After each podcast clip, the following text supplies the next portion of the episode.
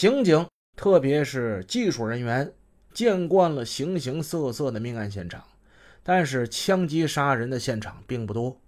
我国对枪支的管控那是多么的严格呀！特别侦查员们，他们惊异地发现，那枚致人死命的是五四式手枪使用的七六二毫米子弹。这起命案与九五年九月十日皇姑车行抢劫杀人案有没有关系呢？有没有可能是同一把枪造成的呢？勘查结束之后，侦查技术员马不停蹄，对从现场提取到的弹壳、弹头进行了检验。弹壳的底缘印有幺幺六五字样，弹壳身出现了击针、排除器、爪子钩等痕迹。弹头侧壁有四条右旋膛线痕迹，经过比对，表明这枚枪弹是犯罪分子用九五九幺零皇姑车行抢劫杀人案中使用的那支五四式手枪射击出来的子弹。这也就是说，没过半年，手持同一支军用手枪的犯罪分子再次作案。迄今为止，这支枪已经打死三个人了。系在被害者脖子上，不是有一根绿色的尼龙绳吗？这尼龙绳长一点一米，绳子的两端各打一个死结。警方随即就联系了出租汽车公司，经了解，被害人就是该公司的司机，司机姓刘，叫刘俊清，今年三十一岁，他住在沈河区的万联小区。犯罪分子的杀人动机究竟是什么呢？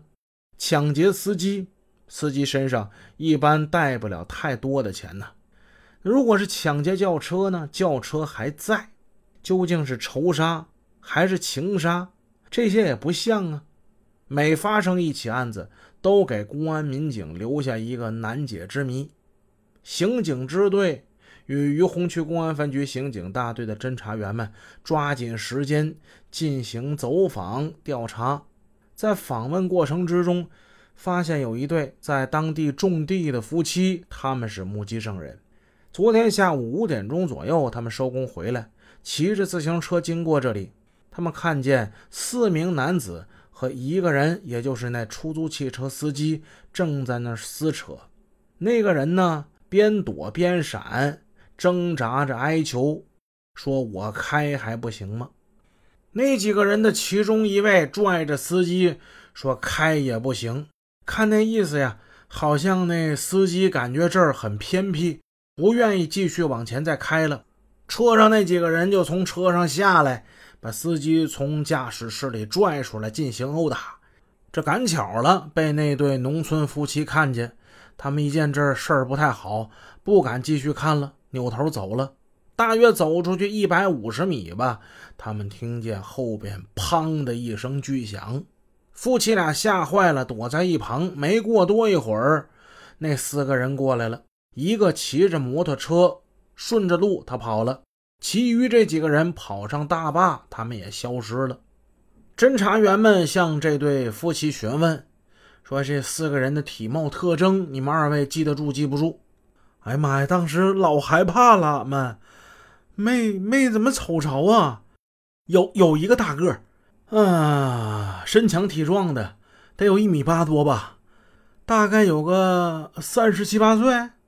还有一个岁数大的，那个岁数大的得有五十上下吧。这样看的话，此案实际是在昨天发生的，也就是一月三十一号。天黑之后，这里没有行人，直到次日一早才被小杨给发现了。侦查员们看到此处地处偏僻，道路崎岖不平，不了解的人是很难会打车往这边来的。难道这四个人是在合伙劫持一辆出租车吗？这使人感到有些迷惑不解。此案似乎并不简单，有着比较复杂的背景。这辆出租车是从哪儿开过来的呢？计价器上显示着该车实际运营里程。如果以现场为中心，以十三点三公里为半径画一个圆儿，那么这个圆儿所经过的地方都应该是这辆车被租用的起点。当然，这么算呢不一定准确。为了解开二幺案之谜，侦查技术员们迅速投入到了紧张的工作之中。